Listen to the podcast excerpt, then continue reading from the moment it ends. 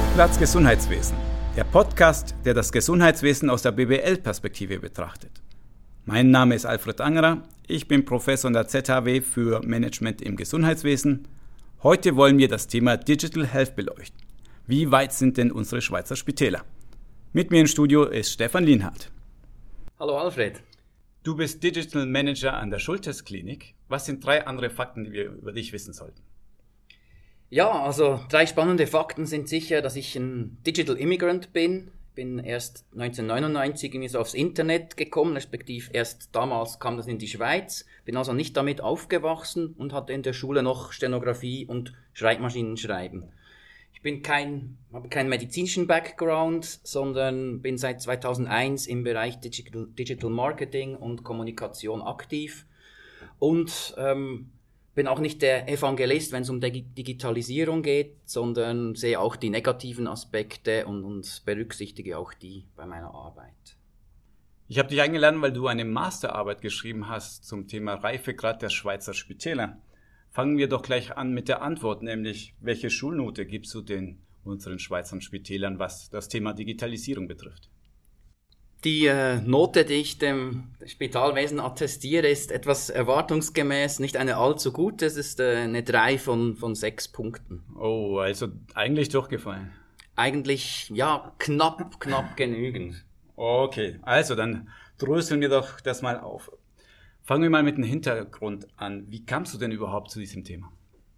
Das ist eigentlich über zwei Wege geschehen. Einerseits äh, über meinen Job. Ich bin seit zwölf Jahren im Gesundheitswesen tätig ähm, war bei der Privatklinikgruppe Heerslanden Social Media Manager und so eigentlich schon täglich in Berührung mit ganz vielen Entwicklungen, Technologien, äh, spannenden Projekten, die sich rund um Digital Health, also Digitalisierung des Gesundheitswesens gedreht haben. Und zweitens durch meine Ausbildung an der HWZ in Zürich, da habe ich den Masterlehrgang äh, Digital Business äh, besucht, drei Jahre und kam dann so äh, aufs Thema Digitalisierung äh, im Gesundheitswesen. Was genau wolltest du denn rausfinden bei deiner Arbeit? Was waren deine Forschungsfragen?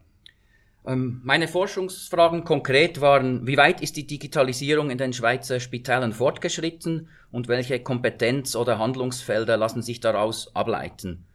Ähm, unterstützen habe ich noch drei äh, weitere Fragen mir gestellt, und zwar, welche Relevanz hatten das Thema Digitalisierung für Kliniken und Spitäler? Welches ist eben der digitale Reifegrad der Kliniken und Spitäler? Und drittens, welches sind die hemmenden Faktoren für eine erfolgreiche Digitalisierung im Spitalumfeld? Boah, das ganz, ganz schöne, anspruchsvolle Fragen, die du dir gestellt hast. Und um diese zu messen, hast du dir verschiedene Dimensionen beleuchtet und gemessen. Wie bist du da vorgegangen? Welche Dimensionen hast du denn aufgenommen? Also ich bin so vorgegangen, dass ich äh, mir das Modell der ähm, HSG genommen habe, des Lehrstuhls von äh, Frau Brack. Ähm, die machen alle zwei Jahre so einen Digital Transformation Report äh, mit einer Reifegradmessung. Dahinter steht ein einfaches Modell mit neuen wie Handlungs- oder Themenfelder. Dazu gibt es äh, sechs bis zehn Fragen, äh, die man beantworten muss, so à la Likert-Skala von trifft voll und ganz zu bis trifft überhaupt nicht zu. Ich habe mir diese Handlungs- und Themenfelder geschnappt und äh, mir die Fragen zum Teil etwas leicht adaptiert aufs Gesundheitswesen, auf die Spitäle und habe dann den Fragebogen online an alle Deutschschweizer Spitäler, rund 220 Stück, verschickt. Ähm, dazu gab es parallel vier Interviews mit Experten, ähm, die sind dann auch eingeflossen, also so eine Mix-Method-Ansatz, wie man das Ganze nennt. Die äh, Themenfelder, die waren beispielsweise das Patientenerlebnis im Spital, das Thema Produktinnovation, wie äh, ist das Spital organisiert, wie sieht's aus bezüglich Digital Leadership, also so insgesamt eben neun Handlungsfelder. Als du diese Messmethode genommen hast, die ja nicht für die Spitalwelt äh, ist, hast du ja die angepasst. Wo musstest du da Anpassungen vornehmen? Das war vor allem bei Fragen zur IT, bei Fragen zum Customer Experience, also eben bei uns dann die, das Patientenerlebnis. Ähm, dort gab es eigentlich die meisten ja, Anpassungen, die waren dort notwendig, äh, weil ich konkrete Systeme oder Technologien auch abgefragt habe, im, im, spezifisch im Spitalumfeld. Jetzt hast du das Ganze an 220 ungefähr verschickt. Wie viel kam denn zurück? Insgesamt kamen rund 230 äh, Antworten ähm, zurück.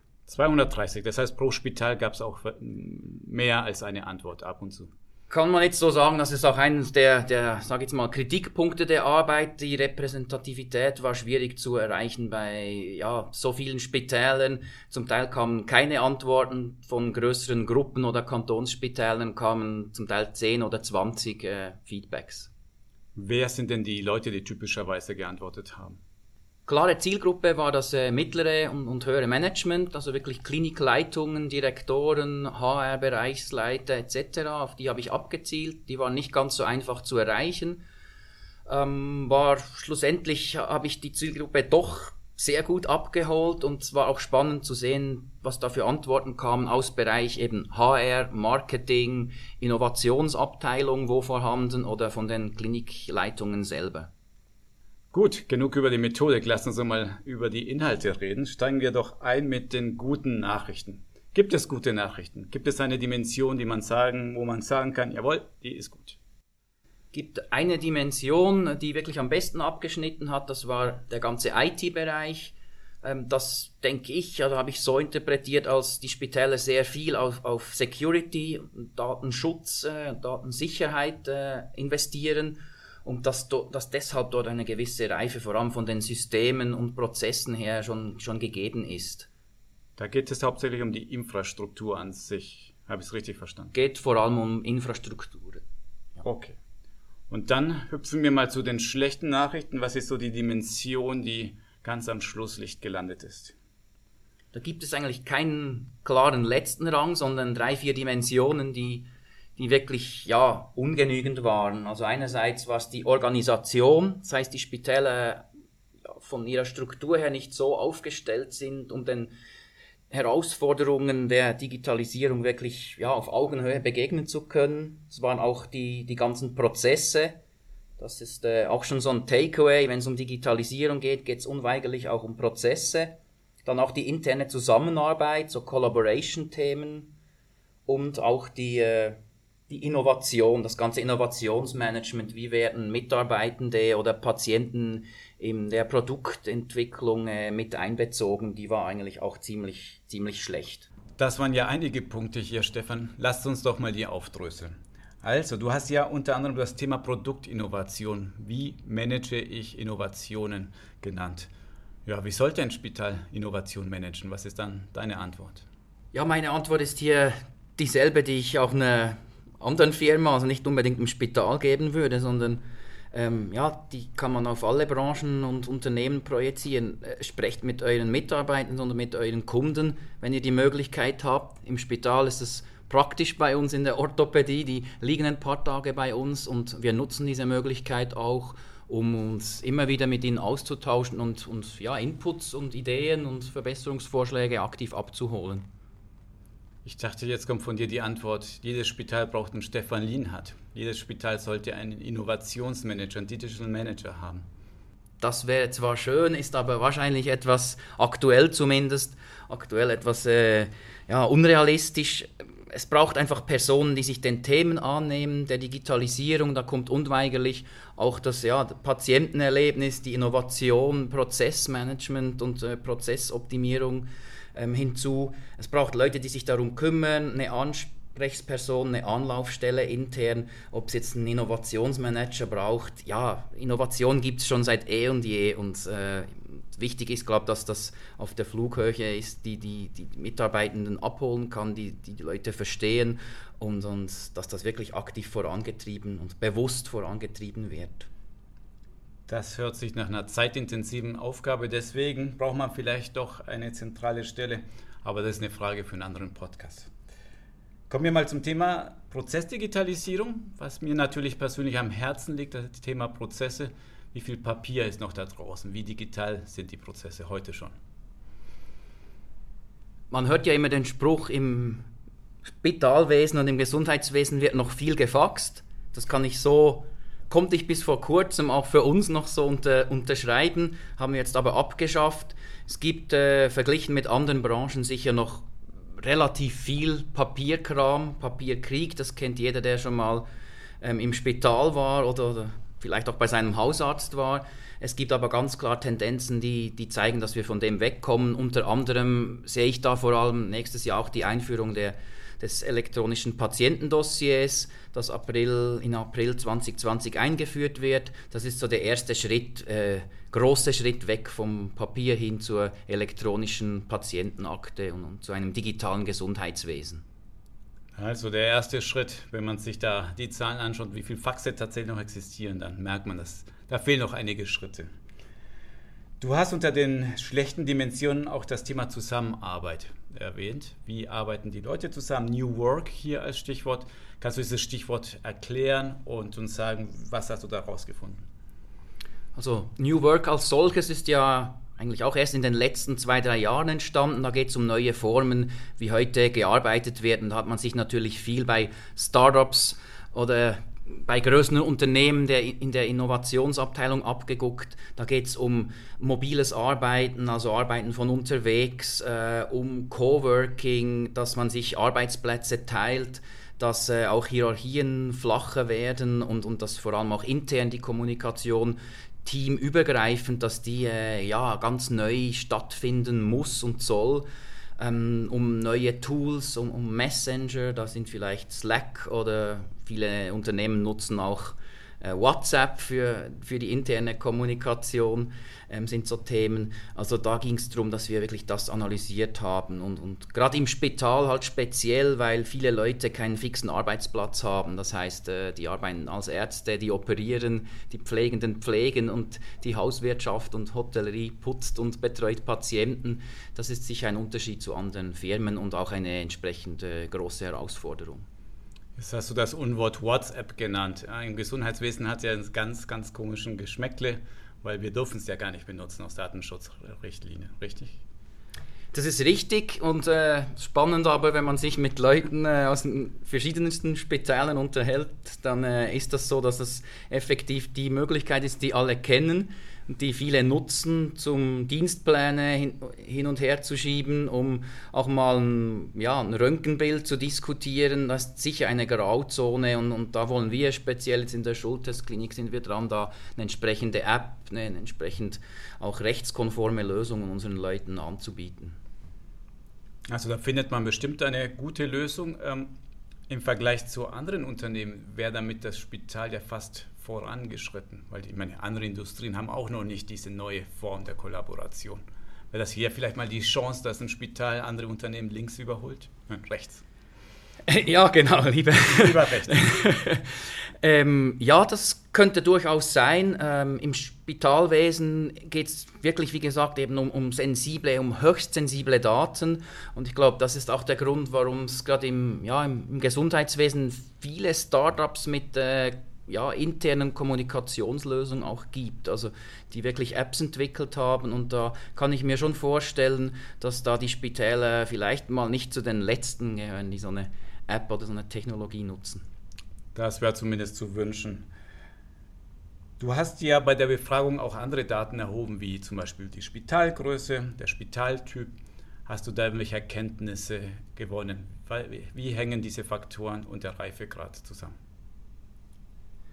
Das war eigentlich eine der spannenden oder der Erkenntnisse, die für mich ziemlich unerwartet waren. Ich habe gedacht, dass die Unispitäler, vor allem die Unispitäler, da einen großen Schritt äh, voraus sind, in gewissen Kantonsspitälern oder Regionalspitälern, dass auch die großen, big is beautiful, sagt man so schön, ähm, dass die Großen weiter sind, vor allem auch wenn es dann um so Innovation geht oder Zusammenarbeit, ist aber überhaupt nicht so und äh, meine Arbeit hat gezeigt, dass da keine markanten Unterschiede festzustellen sind.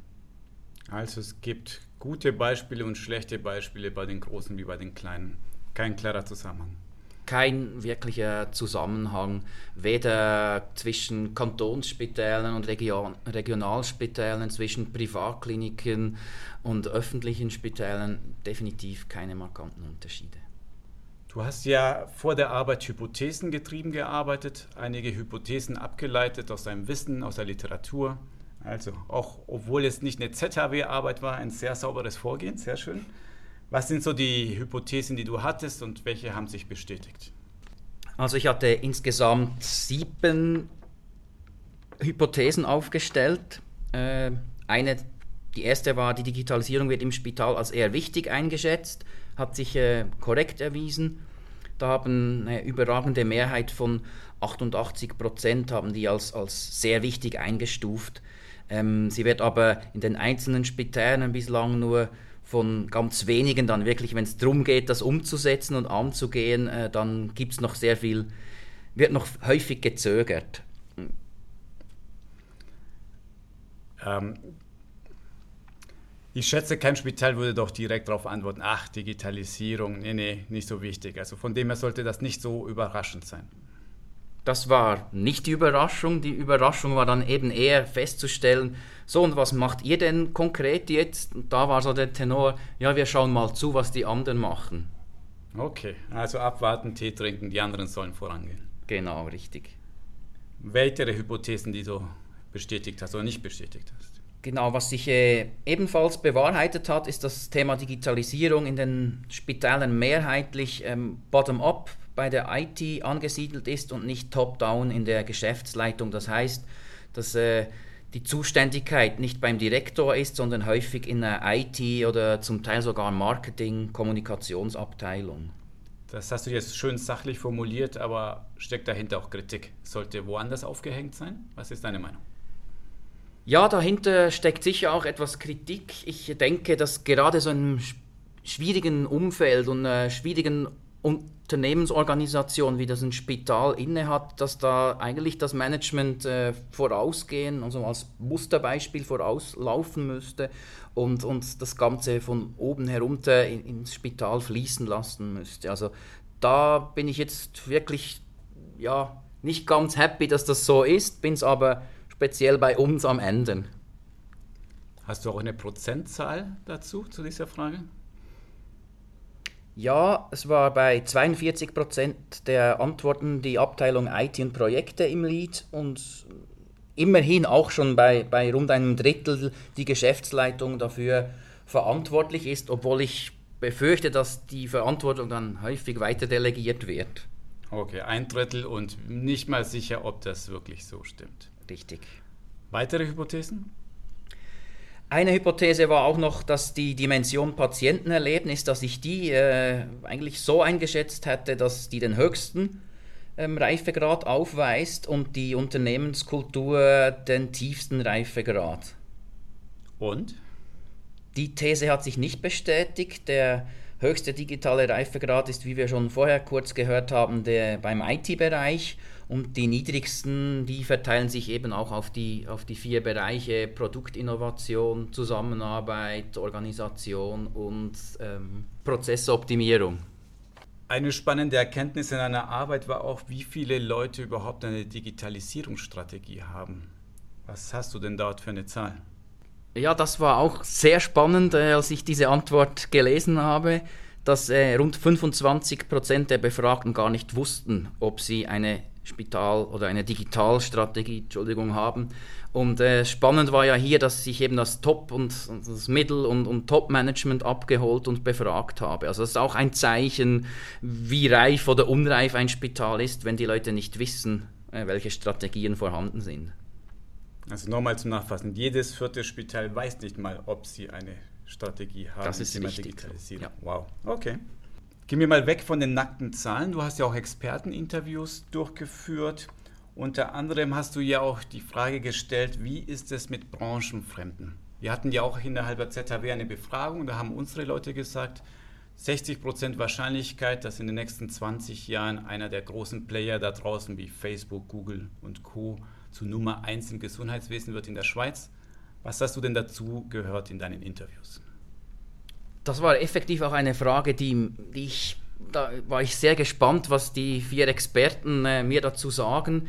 Eigentlich geschieht das Ganze auch schon schleichend, dass sich Apple und Google breit machen. Es geschieht äh, im Beispiel Apple in unserer Hosentasche, was das äh, iPhone alles mitmisst, wissen ja wahrscheinlich der Großteil der Bevölkerung nicht wirklich. Ähm, da werden schon sehr viele Daten gesammelt.